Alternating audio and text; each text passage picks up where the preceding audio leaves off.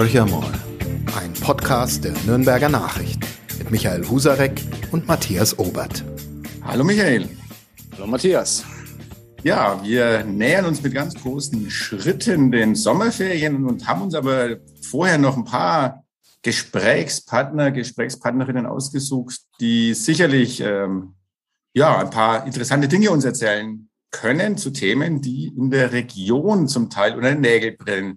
Und heute haben wir einen Gast, ähm, der von der Deutschen Bahn kommt. Und zwar ist es Carsten Burmeister. Er ist Projektleiter der DB Fernverkehr für das Instandhaltungswerk. Das ist jetzt ein sehr, sehr langer Titel und der Herr Burmeister ist wahrscheinlich hier bei uns in der Region noch gar nicht so bekannt kann, zumindest namentlich, das Projekt allerdings schon. Deshalb würde ich sagen, Herr Burmeister, stellen Sie sich doch mal kurz ein bisschen vor und wie wird man bitte Projektleiter bei der DB Fernverkehr? Ja, sehr gern. Dann auch ein herzliches Hallo von mir. Ähm, ja, Sie haben mich schon vorgestellt. Mein Name ist Carsten Burmeister. Ich bin bei der DB Fernverkehr AG der Projektleiter für das neue ICE-Instandhaltungswerk in der Region um Nürnberg. Ja, wie kommt man dazu? Ich habe vor rund 13 Jahren bei der DB Fernverkehr AG im ICE-Werk Frankfurt-Griesheim angefangen. Damals im Anlagenmanagement, also das Thema Betreiben eines ICE-Werkes, ähm, ja, Pflegen der Anlagen, dafür sorgen, dass es rund um die Uhr funktioniert. Und da wir aber mit dem Wachstum auf der Schiene nicht nur Werke instand halten, sondern auch neue Werke benötigt haben in der Zeit, bin ich dann nach Köln gewechselt und habe dort zusammen mit einem Projektteam ein neues ICE-Instandhaltungswerk geplant und aufgebaut. Dieses Projekt konnten wir im Jahr 2018 abschließen. Also das neue ICE-Werk in Köln ist in 2018 in Betrieb gegangen. Und einer der nächsten Schritte war dann, natürlich ein bisschen zeitversetzt, ähm, wieder der Gang in ein in so ein Werkeprojekt und nun eben in der Region in Nürnberg, ähm, um dort ein nächstes und als Bahn zehntes betriebsnahes ICE-Instandhaltungswerk zu planen und zu errichten. Aber Sie haben nicht mit den Franken gerechnet, Herr Burmeister. Wahrscheinlich geht es in Köln relativ leicht und hier relativ schwer, oder täuscht der Eindruck? Ähm, ich weiß gar nicht, ob es jetzt an den Franken liegt. Ich glaube, dass grundsätzlich die Grundprämissen, die ähm, zwischen den beiden Projekten, wenn ich die vergleichen darf, weil ich da halt den direkten Einblick habe, unterschiedlich sind. Ähm, in Köln war es seinerzeit noch glücklicherweise so, dass wir einen alten, ungenutzten Rangier- und Güterbahnhof der DB Netz AG reaktivieren konnten und dadurch äh, ja in einer super Innenstadtlage eine Fläche hatten, um so ein ICE-Werk zu entwickeln. Wir als Bahn haben ja gerade um die 2000er Jahre rum als Konsequenz der Bahnreform viele bahneigene Flächen ja verkauft, aus dem Unternehmen herausgenommen. Damals vielleicht auch nicht so sehr den Fokus auf Wachstum und starke Schiene, wie wir es heute haben, gelegt. Von daher war Köln noch eine glückliche Fügung in dem Kontext, dass wir eine Fläche hatten, die uns als Bahn gehörte, die Eisenbahn gewidmet war. Und das ist, glaube ich, der große Unterschied zu Nürnberg. Übrigens auch zu vielen anderen deutschen Metropolen. Es trifft uns nicht nur in Nürnberg, dass wir eben diese Flächen als Bahn nicht mehr in der Größe haben, wie wir sie brauchen. Und deswegen, ja, gerade wir als DB Fernverkehr AG erstmalig auch nach externen Flächen schauen müssen, die uns nicht gehören, die auch in Teilen dann umgewidmet werden müssen. Und ich glaube, dass das eher ähm, ja der Grund ist für diese ja neue Sachlage bei so einer Entwicklung eines solchen Werkeprojektes. Jetzt hatten Sie ja die Idee, die ja naheliegend ist, äh, in Nürnberg diesen Standort Altenfurt-Fischbach auszuwählen. Naheliegend deshalb, weil es einfach von der, ähm, von der räumlichen Lage für Sie strategisch günstig wäre. Und ähm, siehe da, es ist passiert, was ähm, zumindest hier in der Region kalkulierbar war. Äh, ICE Instandhaltungswerk gerne, aber halt nicht vor meiner Haustür. Der Klassiker bei einer Ansiedlungspolitik im, ich sage mal, Bereich von Industrieanlagen, wenn man das zu ihrem Ausbesserungs- oder Instandhaltungswerk sagen darf. Und dann wurde es ganz fies. Ähm, die Bahn hat sich irgendwie, mag's mal ganz kurz und einfach für unsere Hörer, die nicht so ganz nah dran sind, hat an diesem Standort festgehalten, weil sie den eigentlich ganz cool findet. Und ähm, die Politik hier hat den Joker gezogen, indem dann die bayerische Staatsforstverwaltung gesagt hat, wir verkaufen euch einfach den Wald nicht, ihr könnt machen, was ihr wollt. So sind dann Standorte weg. Ist das so korrekt geschildert? Na, leider ist die Schilderung nicht ganz korrekt. Ähm, es ist richtig, helfen Sie uns. Im, ja, sehr gerne. Ähm, es ist richtig, dass wir im Oktober 2020, das war der Zeitpunkt, ähm, als wir das Projekt offiziell verkündet haben und gesagt haben, wir steigen jetzt in die, ja, in die Projektplanung, in die Genehmigungsphase und auch in die Standortsuche ein.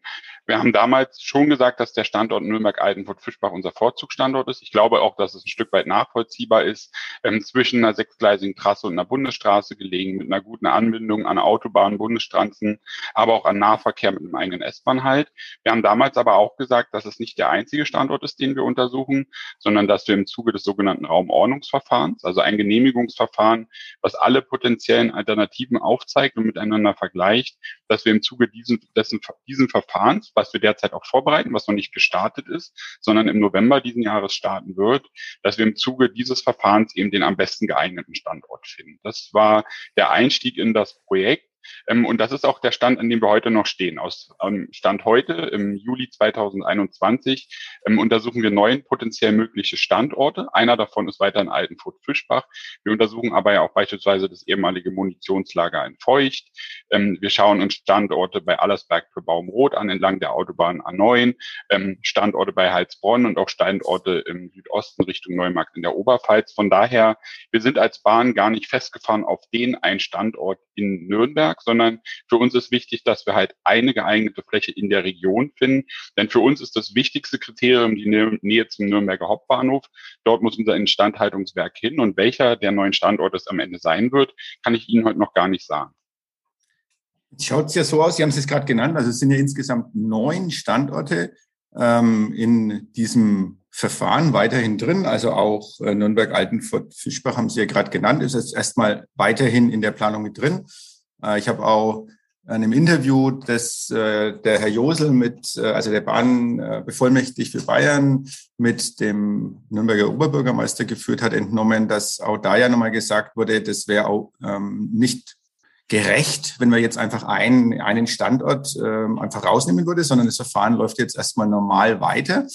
Aber wenn ich jetzt alle neuen Standorte mir mal anschaue und ein bisschen quer durchs Internet surfe und auf unserer Medienplattform nachschaue, dann äh, herrscht ja nirgendwo Hurra-Stimmung. Obwohl, wie gesagt, das sind ja 450, äh, 400 äh, Arbeitsplätze, die entstehen sollen, großes Investitionsvolumen, aber überall kommt der Widerstand.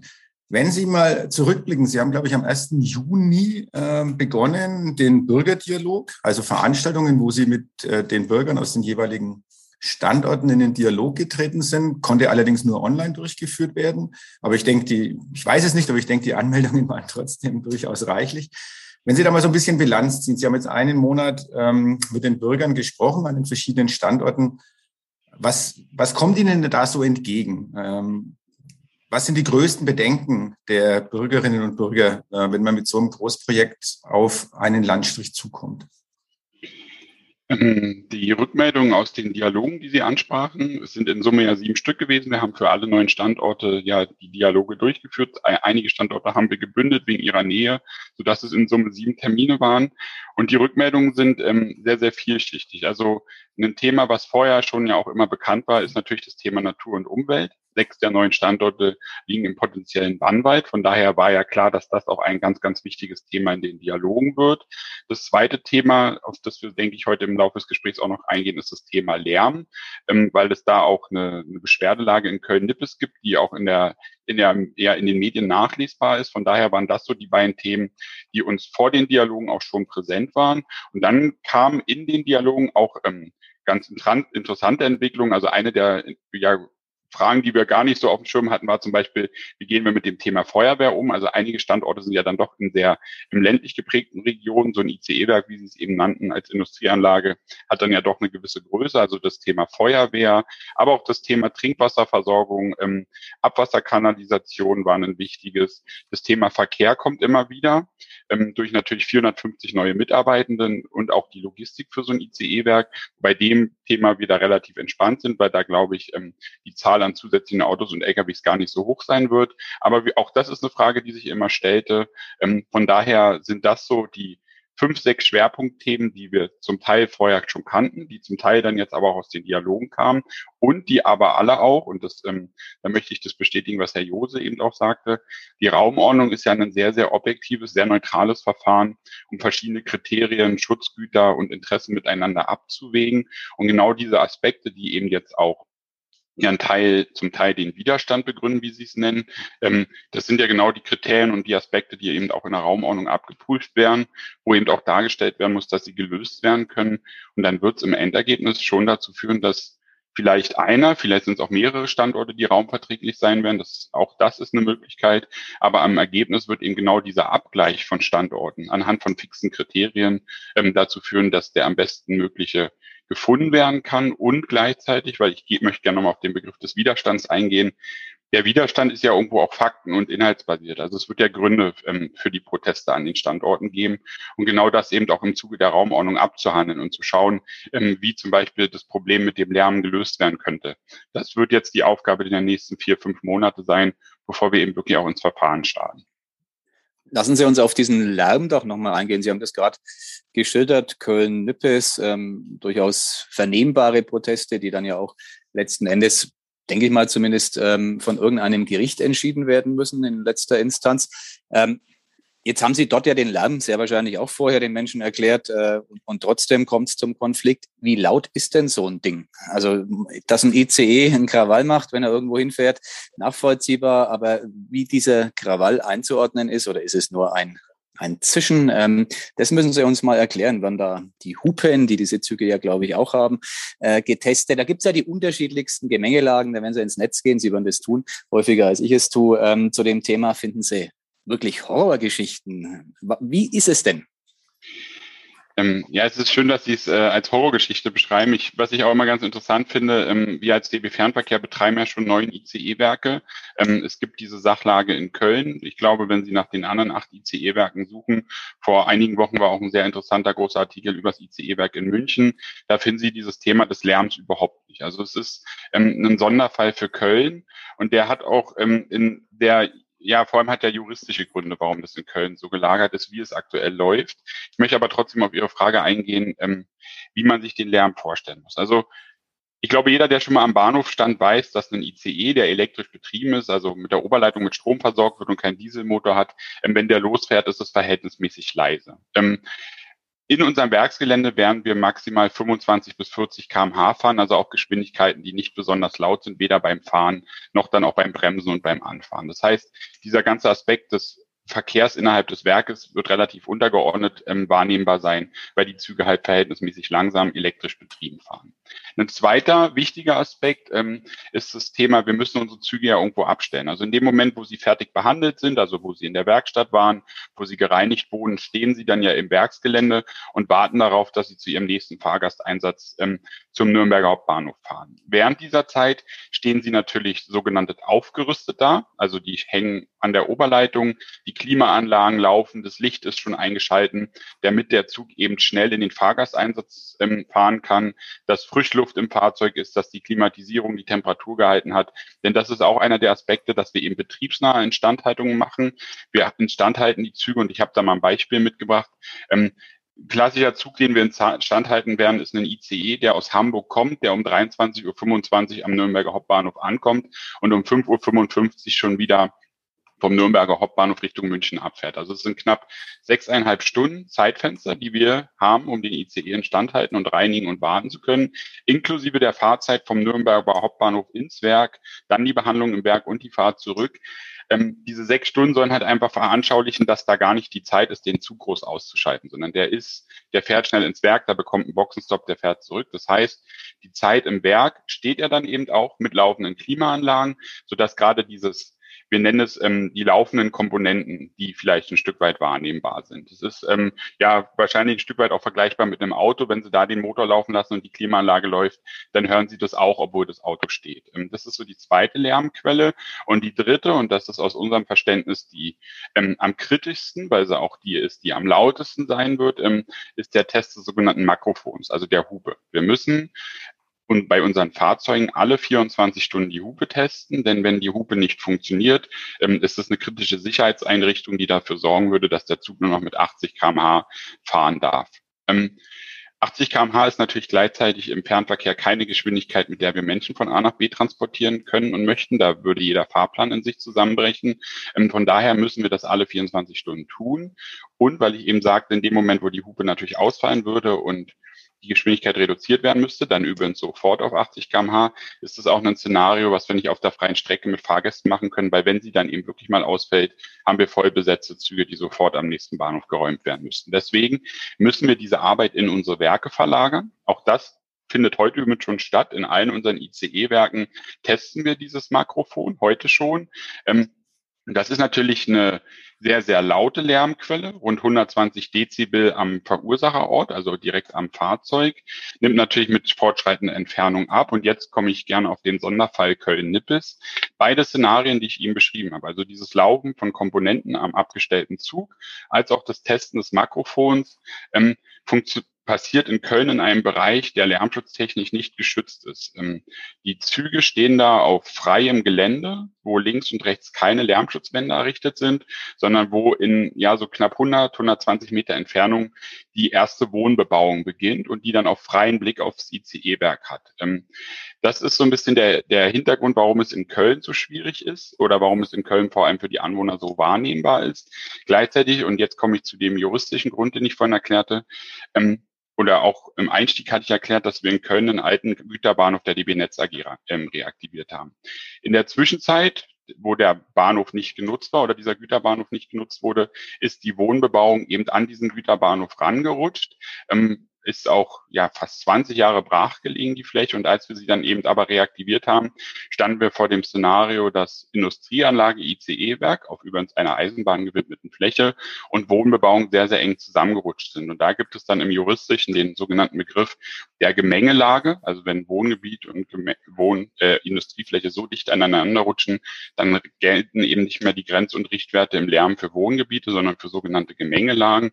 Und das ist einer der Unterschiede, von denen wir heute schon wissen, wissen, dass das in Nürnberg eben nicht der Fall sein wird, denn anders als in Köln, wo ja die Wohnbebauung ans ICE-Werk gerutscht ist, wird in Nürnberg ja eher ein ICE-Werk äh, in, eine, in eine Wohnbebauungsregion rutschen oder anders gesagt in, an einen Standort rutschen, wo heute noch keine Industrie ist. Und von daher wird es da nicht diese Gemengelage geben, sondern für uns als Bahn wären in im Lärmschutz die Grenz- und Richtwerte für Wohngebiete gelten. Und deswegen sind wir uns sehr sicher, dass das im ICE-Werk Nürnberg nicht zu der Sachlage kommen wird wie in Köln, sondern dass es sich eher verhalten wird wie beispielsweise in unseren ICE-Werken in Berlin, München oder Frankfurt, die eben auch ähm, sehr dicht an der Bodenbebauung sind, aber trotzdem ohne diese Beschwerdesituation betrieben werden können.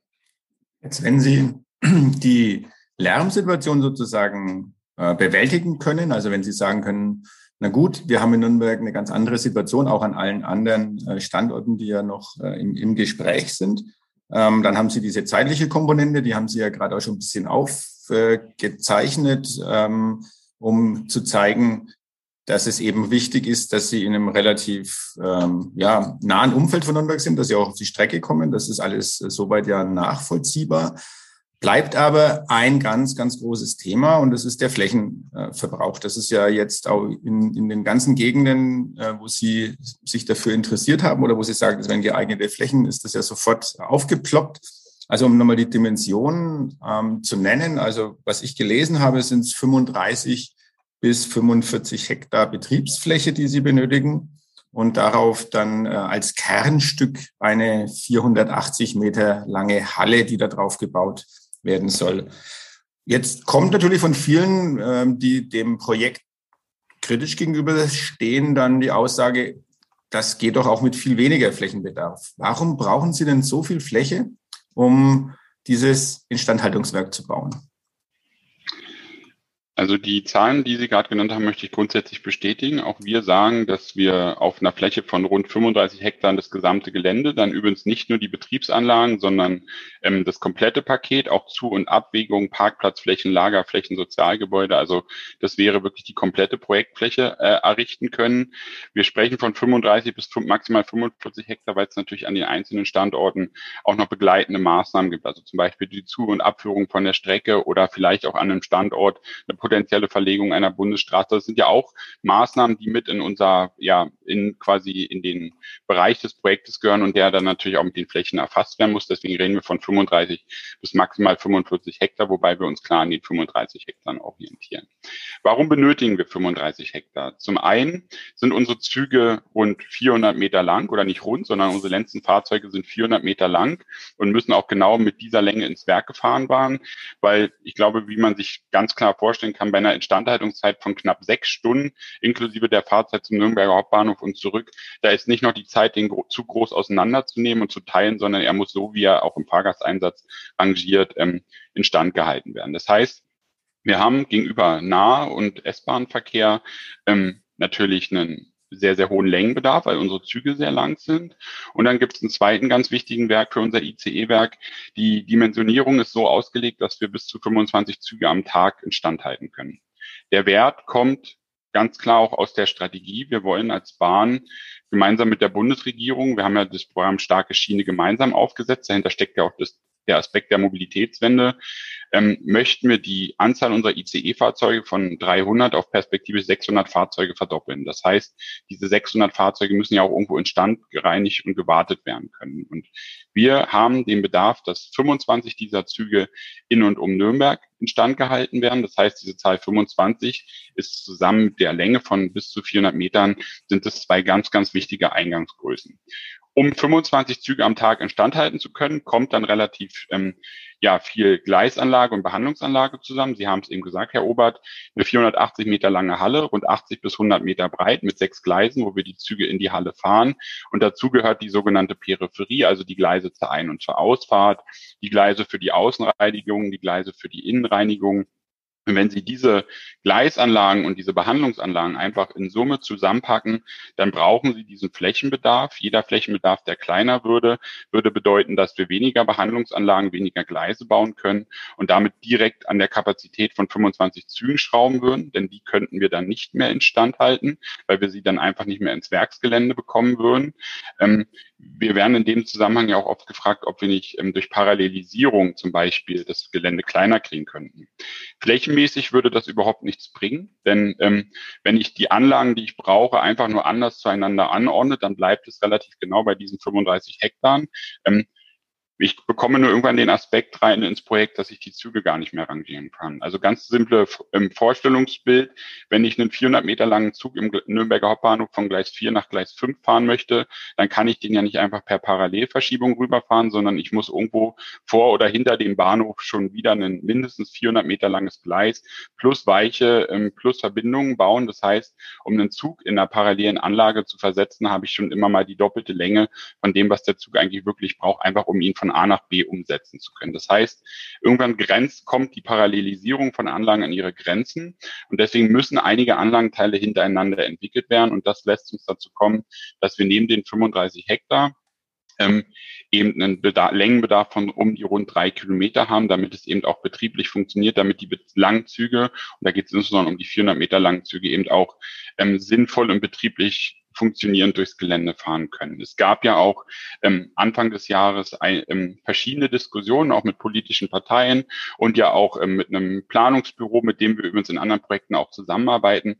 Und auch diese Planungen, die dabei herausgekommen sind, die haben zwar es geschafft, so ein ICE-Werk auf 2,3 Kilometer Längenausdehnung darzustellen, mit einigen betrieblichen Einschränkungen, die dann dazu geführt haben, dass wir die 25 Züge am Tag nicht instand halten konnten, sondern dass einige Züge zu spät das Werk verlassen haben. Aber übrigens auch diese Planung hatte einen Flächenbedarf von rund 32 bis 36 Hektar. Also am Ende ähm, wird es dieser Flächenbedarf sein. In dem Moment, wo wir an der, an der Flächengröße arbeiten, ähm, geht es sofort an die Leistungsfähigkeit des Werkes. Und das ist eben auch nicht im Sinne der starken Schiene, denn um die 600 Züge im Zielbild eben auch in Deutschland instand halten zu können, brauchen wir ein Werk in Nürnberg in der Größenordnung für bis zu 25 Züge. Ähm, und auch da meiner Meinung nach es ist ja immer die Kombination 35 Hektar und rund 3,2 Kilometer Länge. Würden wir, was wir wirklich partout nicht möchten und auch nicht tun werden, ähm, an der Leistungsfähigkeit nach unten schrauben, dann würde sich vielleicht der Flächenbedarf reduzieren. Aber auch da der Abgleich mit unseren anderen Werken das ICE-Werk Köln-Nippes, ähm, was ja 2018 in Betrieb ging, hat eine Fläche von 23 Hektar seinerzeit überbaut, hat eine Kapazität für 17 Züge, ist aber auch 3,4 Kilometer lang. Also am Ende wären wir, würde man mit Blick auf die Leistungsfähigkeit vielleicht die Fläche reduzieren können, aber aus dieser Krux des Längenbedarfs von etwas über drei Kilometer kommen wir auch dann nicht raus. Und ich glaube, dass das sogar der schwierigere der beiden Punkte ist als die reine Flächendimension. Und damit ist für uns relativ deutlich, und das haben wir auch in der Flächensuche ja gemerkt, dass die Flächenanzahl oder die Anzahl an Möglichkeiten sich gar nicht groß erhöht, ähm, wenn man die Fläche reduziert, denn am Ende ist eins der kritischen Kriterien die notwendige Länge für so ein ICE-Werk.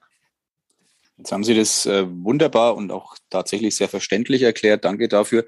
Ähm, Lärm und Flächenbedarf, zwei Knackpunkte. Es gibt in Nürnberg eine Fläche, die Ihnen nicht entgangen sein dürfte, die ja Altes ähm, vorweist, einen ziemlich großen Rangierbahnhof, den die Stadt ähm, beherbergt und die Bahn ihr eigen nennt. Äh, warum machen Sie das Leben so schwer? Gehen Sie doch dahin, da sind die Menschen Kummer gewohnt, da haben Sie eine Gemengelage, da können Sie hupen ähm, rund um die Uhr und kein Mensch würde sich dran reiben. Sie müssten ein bisschen umschichten im Rangierbereich, aber das können Sie ja von einer DB-Tochter zur anderen klären. Warum ist diese Option, ähm, so wie ich das jetzt schilder, äh, Sie merken es, ähm, nicht sonderlich seriös und äh, gleich verworfen worden? Woran liegt es?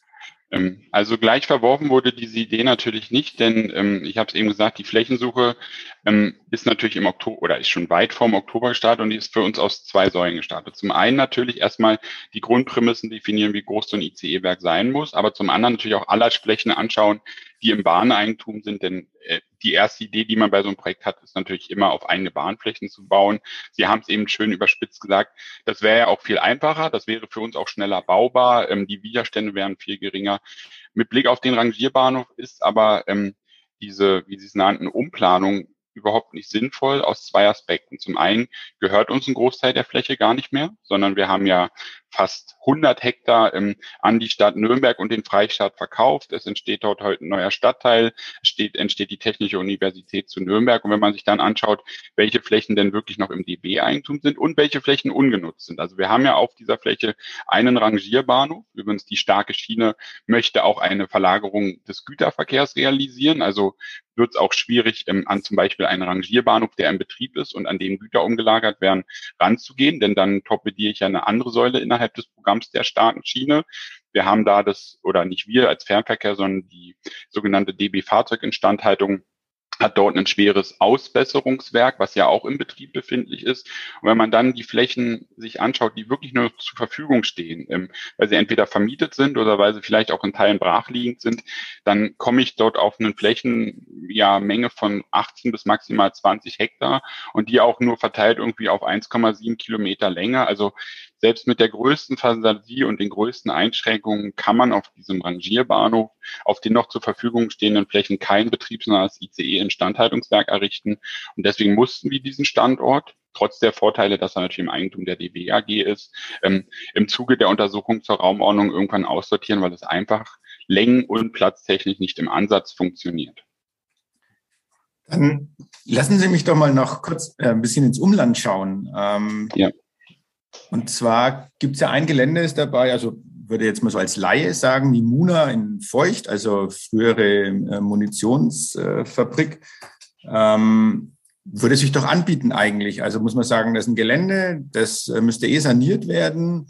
Ähm, und dann müsste doch eigentlich auch dort die Bürgerschaft respektive die Bürgermeister eigentlich sagen, klasse, ähm, da passiert jetzt was, was uns doch eigentlich total entgegenkommt. Aber selbst in solchen Gegenden, äh, wo man, wo ich jetzt mal auch als Laie sagen würde, wo die Chance besteht, ein, ein komplettes Gelände zu sanieren, ähm, schlägt ihnen Widerstand entgegen.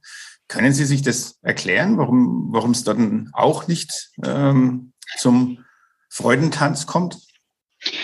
Ähm, ja, dass es, glaube ich, erstmal nicht zu dem Freudentanz kommt, ähm, das, das haben Sie ja selber schon gut umrissen, woran das liegt. Das ist ja, also oder anders, ich, ich kriege ja auch viele Zuschriften und das haben wir auch in den Bürgerdialogen gemerkt. Also ähm, natürlich ist in der Öffentlichkeit erstmal das Thema Widerstand und Abnehmung wahrnehmbar. Wir kriegen aber auch viele Zuschriften, die sagen, wir brauchen dieses Werk, wir brauchen das Werk auch in der Region ähm, und bitte finden Sie einen guten Standort, damit es eben auch in der Region bleibt. Ähm, ich möchte heute nicht zu sehr auf einen einzelnen Standort eingehen, weil dann heißt es wieder, die Bahn hat einen Vorzugsstandort. Das, ähm, den Fehler haben wir in der Vergangenheit schon mal gemacht. Aber gerade mit Blick auf die Muna, ähm, glaube ich, ist zum einen das, was Sie sagen, auch gilt auch da, ähm, dass es da, glaube ich, auch Unterstützer für das Vorhaben gäbe. Ähm, Sie haben es eben gesagt, ein altes Munitionslager, was ja auch nicht ganz unkritisch ist. Da liegen ja auch noch Kampfmittel im Boden.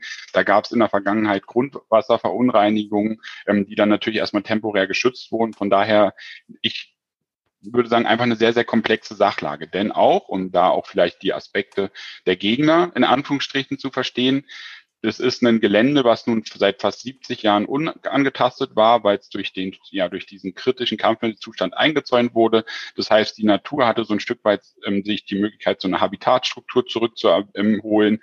Die Fläche ist natürlich mit 180, 200 Hektar auch sehr groß. Übrigens auch eine Tatsache, ähm, wo uns dann auch manchmal ein Stück weit die Worte im Mund umgedreht werden. Wir sagen als Bahn, ähm, dass wir einen Platzbedarf von rund 35 Hektar haben. Das sind ja theoretisch nur 20 Prozent der MUNA-Fläche. Wir sind aber mit der verantwortlichen Bundesimmobilienanstalt in der Diskussion, ähm, wenn man dieses Gelände angehen würde. Es ist ja eins aus den neuen, die wir derzeit in der Raumordnung untersuchen, ähm, dass man, wenn dann da auch die gesamten 180, 200 Hektar ähm, ja Kampfmittel frei machen würde, damit es eben wirklich auch einen sicheren Zustand gibt. Ähm, ich glaube, dass auch völlig klar ist, dass die Bahn nicht die Räumung für 200 Hektar bezahlen könnte. Das würde, glaube ich, auch niemand im Privaten tun, wenn er 1000 Quadratmeter Land braucht und 5000 Quadratmeter bezahlen sollte. Ähm, wir können dann nur der Stein des Anstoßes Ausstoßes sein. Das sind wir bei dieser Fläche. Die wird, wie gesagt, entsprechend untersucht. Ähm, sie hat gewisse Vorteile durch das Thema der Kampfmittel und der Gefahrensituation, die abgewehrt werden würde. Aber auch da gibt es natürlich Nachteile und die sind insbesondere im Aspekt der Natur zu finden. Von daher einfach an jedem Standort ist die ja, Sachlage sehr, sehr komplex. Und diesen einen Standort, wo man sagt, da gibt es jetzt gar keine Betroffenheiten, gar keine Eingriffe, den gibt es eben nicht. Und deswegen werden wir im Zuge der Raumordnung eben darstellen, wo sich die Waage, denn das ist das, was wir immer vor Augen haben, wo hält sich die Waage an, an Chancen und Vorteilen und Risiken und Nachteilen, wo gleicht die sich aus? Und das wird dann, denke ich, auch der Standort sein, ähm, an dem so ein ICE-Werk am meisten Sinn macht. Jetzt haben wir wirklich viele Aspekte diskutiert und äh, überall war der Begriff Widerstand, Gegner, Kritiker ähm, zu hören die gibt's ja. Es gibt sicherlich auch Befürworter. Ich glaube, äh, Befürworter gibt's ganz viele, die sagen, die Arbeitsplätze hätten wir gern hier in der Region, ähm, auch das Investment. Aber trotzdem äh, stoßen sie auf Widerstand. Wenn man das ein bisschen allgemeiner fasst, da haben Sie auch äh, den nötigen Weitblick über Ihre äh, langjährige Tätigkeit bei der Bahn, ist ja das Umsetzen von Großprojekten in den vergangenen Jahren zunehmend problematisch geworden. Ganz allgemein gesprochen geht's nicht nur um ICE, ähm, Instandhaltungswerke. Ich nenne mal Stuttgart 21 auch als ein Bahnprojekt Projekt, da konnte man es auch gut festmachen. Ähm, so aus Ihrer Erfahrung, wenn Sie die, die Situation Großprojekte hier in Deutschland in den letzten äh, 10, 15 Jahren Revue passieren lassen, äh, geht es überhaupt noch, so ein äh, Ding zu wuppen? Ähm, oder ist man von vornherein nicht in einer sehr defensiven Position, wo man kaum mehr Chancen hat? Hm den Aspekt finde ich, das ist ein sehr, sehr wichtiger in diesen Aspekten. Ähm, ich kann nur damit antworten, es muss gehen. Ich glaube, dass das ICE-Werk sogar ähm, nochmal ein Paradebeispiel für ein Stück weit doch die paradoxe Situation auch ist. Also das ICE-Werk ist grundsätzlich ja auch eins der Projekte, das für Verkehrswende steht. Also wir werden mit den Zügen, die wir in Nürnberg instand halten können, rund 25 Züge, mal maximal 900 Sitzplätze in so einem ICE 4. Das heißt, Sie können mit diesen Zügen ähm, so rund 20.000 Menschen am Tag von A nach B transportieren, klimaneutral mit 300 kmh durch Deutschland. Das ist eigentlich das Zeichen ähm, für Mobilitätswende, für grüne Verkehrswende, für Ökologie. Leider ist der Eingriff, und das ist das Problem, jetzt nicht ganz ähm, leicht machbar, denn irgendwo muss so ein Werk entstehen und irgendwo wird es dann eben auch Eingriffe geben müssen, die aber wahrscheinlich in der Bilanz hin, hinten raus positiv sein werden. Und ähm, deswegen kann ich nur sagen, auf die Frage, wir müssen solche Projekte umsetzen können. Wir haben ja auch in der Vergangenheit als, als Republik gezeigt, dass wir zum Beispiel Projekte wie die Schnellverstrecke Berlin, Nürnberg, München ähm, umsetzen konnte. Ich glaube, auch da waren die Widerstände am Ende groß. Heute sind wir alle froh, dass man in unter vier Stunden mit dem ICE von Berlin nach München fahren kann. Ähm, von daher Ähm, ist das eine schwierige Frage? Aus Projektsicht ist es auch immer ein Stück weit schade, wenn ich mir die Laufzeit anschaue. Wir haben das Projekt um 2020 verkündet. Mit Planung und Genehmigungsverfahren werden wir noch mindestens mit 2000 bis 2025, 2026 zu tun haben. Die Bauzeit selber, die wird dann wahrscheinlich in zwei, maximal drei Jahren abgewickelt sein können. Also das heißt, Ziel ist ja eine Inbetriebnahme 2028. Und das ist natürlich ein Aspekt, ähm, wo ich sage, da müssen wir aufpassen, dass es uns da nicht kippt. Denn wenn Planung und Zulassung und alles so, so lange braucht im Verhältnis zur Umsetzung, dann wird es natürlich auch ein Stück weit schwierig, die Verkehrswende umzusetzen. Denn wenn so ein Werk, ähm, das ja die neuen Züge instand halten soll, und die neuen Züge kommen ab 2023, wenn das Werk selber dafür erst 2028 fertig wird, ähm, dann wird es ein Stück weit schwierig. Aber ja, deswegen, ich finde, Sie sprechen da einen ganz, ganz wichtigen Punkt an. Das ICE-Werk ist, wie gesagt, sogar so ein Beispiel dafür, wie paradox es dann doch sein kann, so ein grünes Projekt mit ähm, Eingriffen vor Ort, die verkennen wir ja gar nicht, ähm, aber ja, dass das schwierig wird, perspektivisch. Lassen Sie uns doch noch mal kurz auf diesen Zeitplan, das ist ja ganz spannend eigentlich, ist zur 2028, kann man sagen, ist ja noch lang hin, aber eigentlich ist es ja ein relativ straffer Zeitplan. Aber wenn ich das richtig in Erinnerung habe, haben Sie ja am Anfang schon gesagt, also bis in den Herbst äh, müsste ja dann müssten die Unterlagen eingereicht werden. Der Herbst äh, ist nicht mehr lange hin. Jetzt haben wir so eine Art Sommerpause. Ich weiß nicht, vielleicht wird bei, bei, der, bei der Bahn mit voller Kraft durchgearbeitet. ähm, aber es würde ja bedeuten, im Herbst reichen Sie für einen Standort ähm, die Unterlagen ein. Ist das richtig oder? Ähm, Ob es nur ein Standort sein wird, glaube ich aus heutiger Sicht eher nicht. Also es ist richtig, dass wir im Herbst, und mit Herbst meinen wir den November diesen Jahres, ähm, die Antragsunterlagen zur Raumordnung einreichen. Ähm, das können aus heutiger Sicht die Unterlagen für maximal neun Standorte sein, weil neun Standorte sich in einer vertiefenden Untersuchung befinden.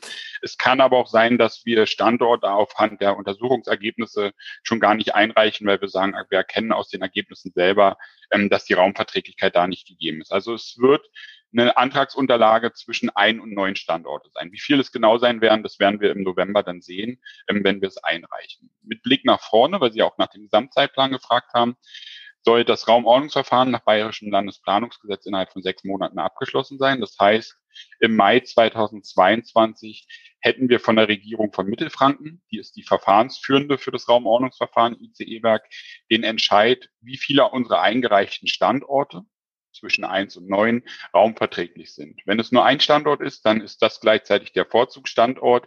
Sollten mehrere Standorte als raumverträglich beschieden werden, ähm, können wir uns als DB Fernverkehr AG einen Vorzugsstandort aussuchen und den würden wir dann detailliert ausplanen. Da würden wir auch bekannt machen, welchen aus den raumverträglichen wir uns ausgesucht haben und den würden wir dann ausplanen und der zweite Schritt ähm, ist dann der ganz wichtige, denn die Raumordnung selbst ist ja noch kein Baurecht, sondern das ist ja eine Einschätzung der Möglichkeiten. Das Baurecht erhalten wir als DB Fernverkehr erst durch ein Planfeststellungsverfahren beim Eisenbahnbundesamt, Außenstelle Nürnberg.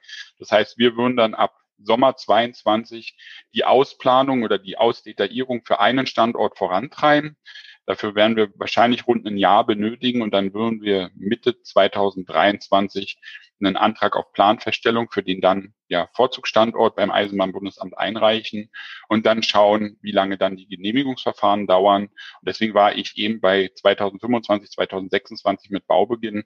Das ist so die Erwartungshaltung an so ein Planfeststellungsverfahren. Und ja, dann Baubeginn an diesem Standort, 25 oder 26 und dann Inbetriebnahme 2028 in ganz groben Schritten. Zwei kleine konkrete Nachfragen. Sie sprechen ja. immer von eins bis neun am Ende des Raumordnungsverfahrens. Null kann es aus Ihrer Sicht nicht geben. Das würde mich interessieren. Also könnte ja sein, dass die Regierung sagt, nee, ähm, da ist gar nichts geeignet. Und die zweite Nachfrage, welchen Sinn ergibt es, ähm, den Standort Altenfurt-Fischbach gegebenenfalls ähm, in die Raumplanung mit reinzunehmen, wo doch ich sag mal, ich nenne es jetzt mal die politische Erpressung, äh, Sie können es ganz anders titulieren, schon vollzogen wurde, indem das bayerische Forstministerium sagt, ähm, Edge, liebe Bahn, was auch immer ihr macht, wir verkaufen euch den Wald ja ohnehin nicht. Also was ist da der tiefere Sinn? Der tiefere Sinn von allen neuen Standorten, das ist übrigens nicht nur für Altenfurt Fischbach, sondern auch an anderen Standorten gibt es ja ähm, auch schon politische ähm, ja, Priorisierungen oder Aussagen. Das ist ja übrigens auch nichts anderes als die Widerstände. Die sagen ja auch erstmal grundsätzlich eine Meinung zu einem Standort aus.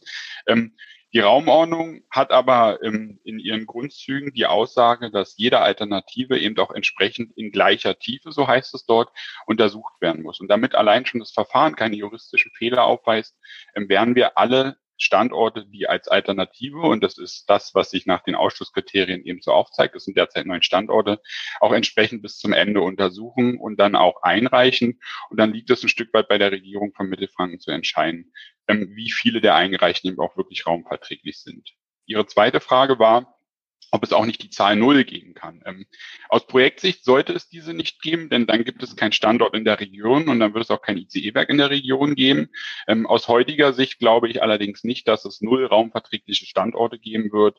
Ähm, es gibt an allen Standorten Betroffenheiten, aber wir glauben auch, oder so, so zeigt auch unsere Erfahrung aus anderen Projekten. Ähm, mit Auflagen sind solche Eingriffe dann oft ja auch ausgleichbar. Ähm, in verschiedenen Kriterien gibt es ja die Möglichkeiten für Kompensation, Ausgleich, Kohärenz. Es kommt dann jetzt wirklich darauf an, ähm, welcher Standort es am Ende wird. Von daher haben wir die starke Hoffnung und glauben da auch dran aus Überzeugung fürs Projekt, dass wir mindestens einen Standort als raumverträglich mit Auflagen ähm, beschieden werden kommen. Denn wenn, und da muss ich jetzt nochmal Ihre Frage von eben aufnehmen, Herr Husarek, wenn das bei einem ICE-Werk nicht mehr möglich wäre, dann haben wir wirklich ein Problem mit Großprojekten, weil dann setzen wir gar keine mehr um, weil wir gar nicht mehr die Flächen haben, um diese Dinge zu bauen. Mhm. Burmeister, vielen Dank erstmal. Also ich glaube, man merkt, Sie sind einerseits kampferprobt, äh, sind tief im Thema drin. Ähm, Ihnen stehen sicherlich auch noch ein paar aufregende Wochen, Monate, wenn nicht Jahre bevor. Ähm, wir freuen uns, dass Sie ja, uns so ausführlich Auskunft gegeben haben. Und äh, wir müssen aber allerdings noch eine Frage klären. Die hat jetzt mit der Bahn nichts zu tun, äh, nicht direkt. ähm, interessieren Sie sich für Fußball? Ich interessiere mich für Fußball, ja. Ja, es gibt ja hier in der Region und jetzt können Sie sich wahrscheinlich ganz viele Freunde für das ICE Instandhaltungswerk schaffen. für immer, genau. Es ja. gibt hier einen Verein, ähm, der heißt 1. FC Nürnberg, der bereitet äh, dem Chefredakteur der Nürnberger Nachrichten und auch ab und zu mir große Freude und große Sorgen. Ähm, bringt uns äh, zum Leiden. Und deswegen wird uns natürlich immer interessieren, was hält unser jeweiliger Gesprächspartner, die Gesprächspartnerin vom ersten FC Nürnberg? Wann spielt dieser Verein wieder in der ersten Bundesliga? Und welchem Verein hängen Sie eigentlich an? Ähm, also grundsätzlich würde ich mich für den ersten FC Nürnberg als einer der Traditionsvereine aus der Bundesliga, also aus der klassischen Bundesliga-Zeit ähm, vor RB Leipzig und vor 1899 Hoffenheim freuen, ähm, wenn er wieder aufsteigt. Auf der anderen Seite ähm, fränkische Derbys führt gegen Nürnberg, glaube ich, ähm, bevor man sie gar nicht hat, dann doch lieber in der zweiten Liga. Von daher, ähm, ich würde mich für den Traditionsverein freuen. Ähm, welchem Verein ich nachsympathisiere, ist wahrscheinlich ähm, noch ein bisschen weiter Süden in Bayern. Ähm, ich, ich weiß nicht, ob Sie es an meinem Hochdeutsch hören. Ich komme ja ursprünglich eigentlich aus Berlin, habe allerdings mit dem Berliner Fußballverein wenig am Hut und bin deswegen klassischer Fan des FC Bayern München. Ja, oh, das, hören, das hören wahrscheinlich selbst die Hertha- und Union-Fans sehr, sehr ungern. Aber in Berlin haben Sie ja schon Ihr Instandhaltungswerk gebaut. Äh, also insofern, äh, da machen Sie sich keine Feinde mehr mit der Aussage. Genau. Ich habe auch zehn Jahre in Frankfurt am Main gewohnt. Ähm, okay. Von daher, das ist, ja. Da, Ein da kann man Mann in jeder Hinsicht. Genau.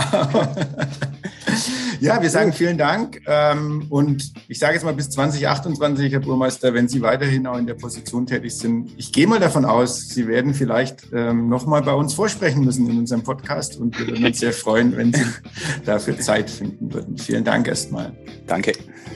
Ja, sehr gerne, auch von mir, für die Möglichkeit, dass wir auch über das Projekt sprechen konnten. Und dann freue ich mich auf die Folgeeinladung. Ähm, wenn wir sicherlich ein Stück weit konkreter sind, wenn wir mehr aus der Raumordnung wissen und wenn wir wissen, wie es weitergeht, stehe ich gerne wieder zu einem Gespräch zur Verfügung. Und ich hau noch Wunderbar. einen raus, dann spielt der erste FC Nürnberg in der Bundesliga.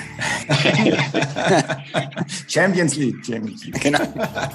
In diesem Sinne, vielen Dank nochmal. Mehr bei uns im Netz auf nordbayern.de.